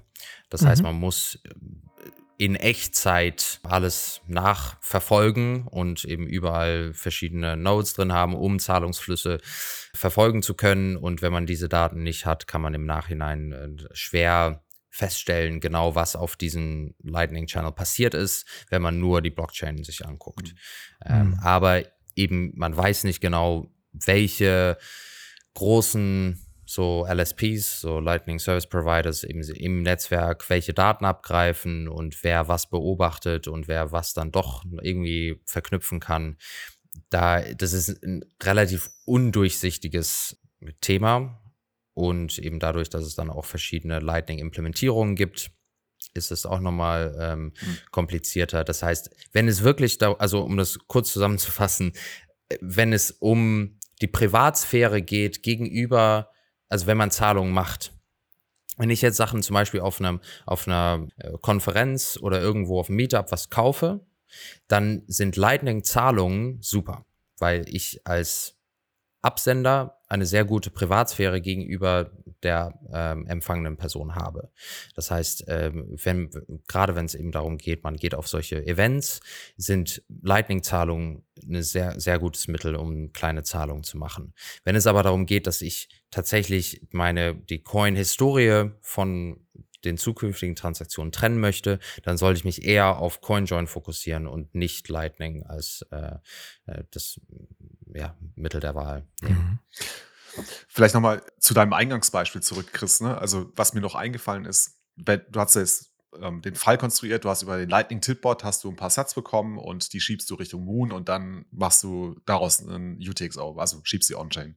Mhm. Was halt bewusst sein muss, ist zum einen ist ja deine Telefonnummer äh, und damit halt auch irgendwo deine ne, dich identifizierenden Informationen mit deinem Telegram-Account äh, mhm. verknüpft.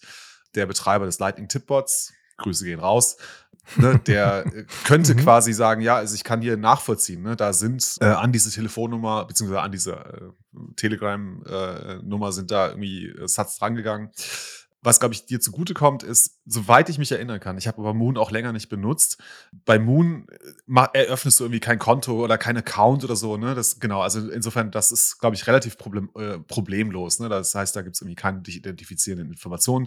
Das wäre, wenn du eine Wallet of Satoshi benutzt und da einen Account eröffnest, um halt so ein paar ne, Features und Backup-Funktionalitäten äh, zu nutzen, ne? dann, dann hast du wieder dich identifizierende Informationen. Ne? Also insofern, mhm. da muss man mhm. halt schon sehr genau aufpassen, muss halt im, dir im Klaren darüber sein, ne? das ist mit deiner, also der Lightning-Tippbot kennt deine Telefonnummer, an deiner Telefonnummer hängen äh, Stand heute äh, in der Regel mhm. ähm, dich identifizierende äh, Informationen und dann ist die Frage, welchen, welche Wallet benutzt du, um es jetzt on-chain zu pushen. Ne? Ähm, Moon ist ja. da wahrscheinlich eine, eine, recht sichere Alternative. Bei Wallet of Satoshi würde ich das dann schon nicht mehr machen, wenn ich da einen Account habe. Mhm. Ja, gutes, gutes Beispiel am Ende. Ich würde ganz gerne jetzt zur Zusammenfassung kommen und so ein bisschen euch nachher auch bitten, das Bild mal so ein bisschen rund zu machen. Ich versuche nochmal zusammenzufassen. Also wir hatten erst eine Information vom Lodi, was ist überhaupt KYC und was ist AML, wie unterscheidet sich das. Wir haben gelernt, KYC nutzt, ist, dient auch dazu, den Kunden zu schützen, zumindest von der Idee her, hat aber auf der anderen Seite auch ähm, die Funktion, Handelspartner miteinander zu identifizieren. Ja, dann haben wir gehört vom Stefan, unserem Steuerberater, dass es erstmal relativ unrelevant ist, ob du KYC oder Non-KYC Bitcoin hast, zumindest steuerrechtlich. Nach einem Jahr ist das Halten von Bitcoin steuerfrei oder das Veräußern von Bitcoin. Und da ist es egal, ob KYC oder nicht. Interessant ist, dass, es mal, dass man es nicht mehr angeben muss, wenn man es veräußert oder wenn man damit was macht, solange es nicht geschäftlich ist. Dann haben wir von Markus die rechtlichen Aspekte gehört und gelernt, dass es doch eigentlich am besten ist, ähm, eine Dokumentation über die Transaktionen zu machen. Ich glaube, er meint vielleicht auch ein bisschen die Transaktionen im Sinne von Kauf und Verkauf oder überhaupt, wenn man Dinge kauft und verkauft, um im Zweifelsfall irgendwas nachzuweisen. Und es reicht nicht zu sagen, hey, das sind gar nicht mehr meine Coins, äh, die sind jetzt beim Jan Paul, aber eigentlich rechtlich sind es doch noch meine. Ne? Wir müssten eigentlich einen Vertrag darüber haben, dass ich dir meine Coins übergeben habe, vermacht habe, was auch immer. Sonst reicht das rechtlich nicht aus. Also dieses ganze Bootsunfallthema hatten wir in einer anderen Folge, aber auch hier kommt man aus der Nummer nicht so einfach raus. Ne? Also im Zweifelsfall muss man immer was nachweisen. Dann haben wir uns bei einer Börse informiert und von Relay erfahren, dass die Daten zehn Jahre aufbewahrt werden müssen. Was heißt, wenn ich 2020 Bitcoin gekauft habe, die im Jahr 2029 ein Vielfaches wert sind und im schlimmsten Fall die Börse dann äh, gehackt wird, es sein kann, dass immer noch meine Identität mit diesen Coins verbunden werden kann, auch wenn sie on-chain lange nicht mehr, wenn die äh, Transaktionshistorie unterbrochen ist. Ja, und dann haben wir uns letztlich angeguckt, wie lange sind Coins denn wirklich unsere Coins oder was ist nachvollziehbar on-chain. Und das haben wir jetzt ja im letzten Abschnitt ähm, viel diskutiert. Wie würdet ihr jetzt das ganze Bild betrachten? Was nehmt ihr mit aus der Folge? Ich fange mal an. du fängst mal an. Chris, ja, ich fange mal an. also ich sehe, dass es auf jeden Fall Sinn macht, sich über KYC zu informieren und auch die verschiedenen Aspekte. Also man sieht immer wieder auf Twitter, dass Leute sagen, hey, KYC, I don't care. Ich mache ja nachher sowieso einen Coinjoin. Nein, das reicht nicht. Du kannst dein Haus grün anmalen, aber jeder weiß trotzdem, dass du drin wohnst. Also das reicht nicht. Also es ist wichtig, sich mit dem Thema zu äh, auseinanderzusetzen und das auf verschiedenen Ebenen. Das haben wir ja versucht in dieser Folge. Es kann durchaus sinnvoll sein, KYC Bitcoin zu erwerben, weil man dann bestimmte Nachweis Geschichten gar nicht mehr hat. Zumindest wenn man diese Coins vielleicht irgendwann mal veräußern möchte und sagen wir mal seinen Kredit damit abzahlen möchte. Dann kann es sinnvoll sein, KYC-Coins zu haben. Es kann aber auch durchaus Sinn machen, nicht KYC gemarkierte Coins zu haben oder KYC-freie Bitcoin zu halten, wenn man das zum Beispiel äh, für immer halten will und davon ausgeht, dass der Wert, diese Kaufkraft dieser Coins immer höher wird. Und ich für mich äh, habe daraus mitgenommen, dass es Sinn macht, zwei Stacks zu haben. Ein KYC-Stack und ein Nicht-KYC-Stack, den man nicht miteinander verbindet, wo man keine Transaktionen untereinander macht, sondern das wirklich voll voneinander trennt, sodass man dann alle Möglichkeiten aus beiden Welten hat. Das wäre das, was ich mitnehme.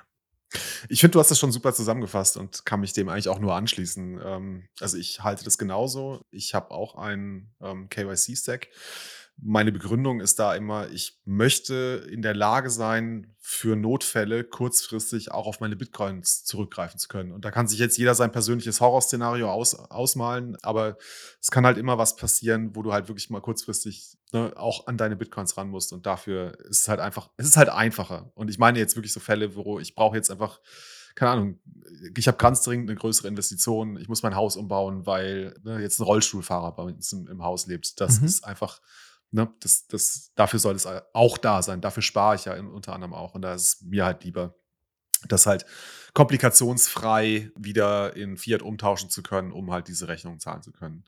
Auf der anderen Seite, also bin ich auch ein Befürworter und auch Verfechter davon, dass man äh, versucht, Bitcoins auch ohne ähm, sich zu identifizieren zu erwerben. Also ein Punkt, den wir gar nicht angesprochen haben, aber das ist so etwas, was für mich so als dunkle Wolke irgendwie seit längerem über uns schwirrt, ist halt so ein Thema wie zum Beispiel das Vermögensregister. Also dass du mhm. dazu, mhm. Äh, also nicht, nicht irgendwie aufgefordert wirst, sondern dass halt einfach die, der Gesetzgeber, ähm, das wird im Moment von der EU ja betrieben, einfach auf alle möglichen Institutionen, zum Beispiel deine Bank und zum Beispiel auf die Börsen zugehen kann und sagen kann, pass mal auf, wir müssen wissen, wie viel besitzen die Leute. Und ich finde das, also nicht nur, dass es keinen was angeht, sondern es ist wahrscheinlich nur der erste Schritt zu weiteren Maßnahmen, die daraus abgeleitet werden. Deswegen, das ist mein, so quasi meine persönliche Motivation. Neben all den Gründen, fachlichen, sachlichen Gründen, technischen Gründen, die wir diskutiert haben, warum ich ähm, darauf bestehe, dass ich auch einen No-KYC-Stack habe und den auch weiter ausbaue. Mhm. Guter Punkt mit dem Vermögensregister, das haben wir noch nicht angesprochen. Finde ich ziemlich wichtiger Punkt. Das ist was Präventives, was wir jetzt hier machen. Ne? Also das ist noch nicht relevant, aber äh, da ja. präventiv agiert zu haben, ist vielleicht gar nicht so schlecht. Ja. Ja, also auch da kann ich mich äh, euch beiden definitiv anschließen. Ähm, es gibt definitiv einen Platz für beides und mir oder ich denke, das Wichtigste ist, dass jeder sich über die, die Vor- und die Nachteile irgendwie im Klaren ist. Ein Vorteil tatsächlich, den ich noch hier, hier aufgeschrieben hatte, den wir noch nicht besprochen hatten, äh, nur um das kurz anzureißen, ist auch, wenn es um Marktmanipulation geht und das Thema, gerade wenn man äh, auf regulierten Börsen, wo der Preis äh, bestimmt wird, die Möglichkeit hätte, hunderte Accounts zu erstellen, weil man einfach nur eine E-Mail-Adresse angibt, wäre die Manipulation von dem Preis äh, deutlich einfacher, weil man zwischen seinen eigenen Konten traden könnte. Und dadurch äh, wird da gerade an den großen Börsen wie Binance und Kraken, wo die, die, der Preis gesetzt wird, da auch ein Riegel vorgeschoben. Genau, und eben die anderen Vorteile haben wir ja auch besprochen, wenn es eben darum geht, ja, so Geldwäsche einzudämmen und auch äh, für den Schutz der eigenen Gelder oder den Zugang dazu. Für mich persönlich sind immer noch die Risiken und die Gefahren bei dem ganzen Thema sehr, sehr groß ähm, und ähm, ernst zu nehmen. Und deswegen glaube ich, ist es eben wichtig, da, dass man immer wieder das Gespräch auch hat. Ich meine, das war auch die Einleitung von dir, Chris, am Anfang äh, sehr richtig, dass das immer wieder auch schon besprochen wurde. Aber das ist, glaube ich, ein Thema, was wir auch in dem so Education Space in Bitcoin immer wieder ähm, irgendwie besprechen müssen und updaten müssen, wie die aktuelle Lage ist, weil Bitcoin ist noch jung, die Gesetze werden sich ändern, wir werden mit Sicherheit in ein paar Jahren schon ganz andere rechtliche Maßnahmen haben ähm, und sich da zu positionieren und da auf dem Laufenden zu bleiben, ist, glaube ich, unglaublich wertvoll. Ähm, und zu mhm. wissen, wie man sich da einfach bewegt. Und ähm, am Ende glaube ich, Bitcoin ist irgendwie für, für jeden und ähm, egal wie man sich da entscheidet oder was man für richtig oder falsch ansieht, das äh, haben wir irgendwie nicht äh, zu beurteilen, aber da einfach irgendwie Wissen und Tools mit an die Hand zu geben, dass man sich ähm, entsprechend vorbereiten kann, ist, glaube ich, das, was ich so als das Wichtigste betrachte. Mhm. Ja, super. Vielen, vielen Dank, dass ihr euch die Zeit genommen habt dabei zu sein. Habt ihr noch Ergänzungen? Hier sind die Boosts für unsere Folge 121 des Notsignal Spezial mit dem Titel Satz Awesome. 5000 Satz von Limone Elephant für Folge 121 von Rendoc, das ist der Kommentar. Noch gar nicht gehört, aber allein der Titel der Folge hat schon einen Boost verdient. Ja, vielen Dank, Rendoc. Dann gab's 1000 Satz von Unbekannt, äh, Notsignal und Rasenmähen. Ja, finde ich gut, kann man so machen. Dann gab's 1210 Satz von Garfield 218. Sorry, Jan Paul, für die Verwechslung mit Daniel Wingen beim letzten Boost. Daniel habe ich schon in Kreuzlingen persönlich kennengelernt. Vielleicht treffen wir uns ja auch mal persönlich auf einem Event oder Meetup, damit keine Verwechslungen mehr passieren. Shoutout für alle Meetups und Bitcoin-Events. Plebs, lernt euch persönlich kennen. Grüße, Mike. Ja, danke, Mike. Ähm, ist jetzt nicht das erste Mal, dass das passiert ist, also kein Problem. Äh, ja, ich hoffe, wir sehen uns irgendwann mal auf einem Event. Das wird bestimmt passieren. Dann gab's 7000 Satz vom Blaubeer. Coole Folge und anschließend sehr lustiger Frühstückspodcast mit dem bislang gelungensten Abschlusschor von Focus on the Signal, Not on the Noise. Danke, Blaubeer. Dann 2100 Satz von Sensor Brain. Hier der siebte Booster. Danke für euren immer interessanten Podcast. Ich finde es super, wie ihr diskutiert und philosophiert. Ah, vielen Dank, Sensa. 2421 Satz von Ranger 421. Danke für dieses Katerfrühstück. Sehr gerne. 3021 Satz von Vintes BTC. Satz very awesome. Off topic. Wer von euch ist bei der Zitadelle in Graz im Juli? Ähm, ja, Vintes, ich glaube, dieses Jahr sind nur der Chris und der Thorsten bei der Zitadelle in Graz vor Ort. Dann gab's 5021 Satz vom Grün Kolibri. Ja, war ein Mehrwert. Bounties sind eine sehr gute Idee, nur kommt mir keine dazu in den Sinn. Ähm, vielen Dank, Grün Kolibri. Ähm, der, der Aufruf ist immer noch da, ne? liebe Kollegen oder liebe Hörer da draußen. Wenn ihr äh, eine Idee habt, was wir als Bounty ausschreiben könnten, meldet euch gerne bei uns. Ne? Schickt uns äh, gerne einen Boost oder äh, schreibt uns eine Nachricht auf den bekannten Kanälen. Das waren die Boosts zur Folge 121 Satz Awesome. Okay. Dann nochmal der Aufruf an unsere Hörer. Sendet uns gerne eure Fragen zu dem Thema KYC für unsere dritte KYC-Folge in dieser Reihe. Und zwar gerne als Boost. Lasst uns eure Fragen gerne zukommen. Und wenn euch die Folge einen Mehrwert gebracht hat, dürft ihr uns auch boosten und äh, einen Tipp schicken, ohne dass ihr eine Frage habt und alle Fragen bereits beantwortet sind. Ja, ich bedanke mich ganz, ganz herzlich bei euch, bei den Zuhörern, die dran geblieben sind und ganz besonders bei unseren Gästen, die unseren Experten, die unsere Fragen beantwortet haben. Und verbleibe mit Focus on the Signal. Not on the noise. da war er. Super. Dankeschön. Ciao, ciao. ciao. Macht's gut. Ciao, ciao.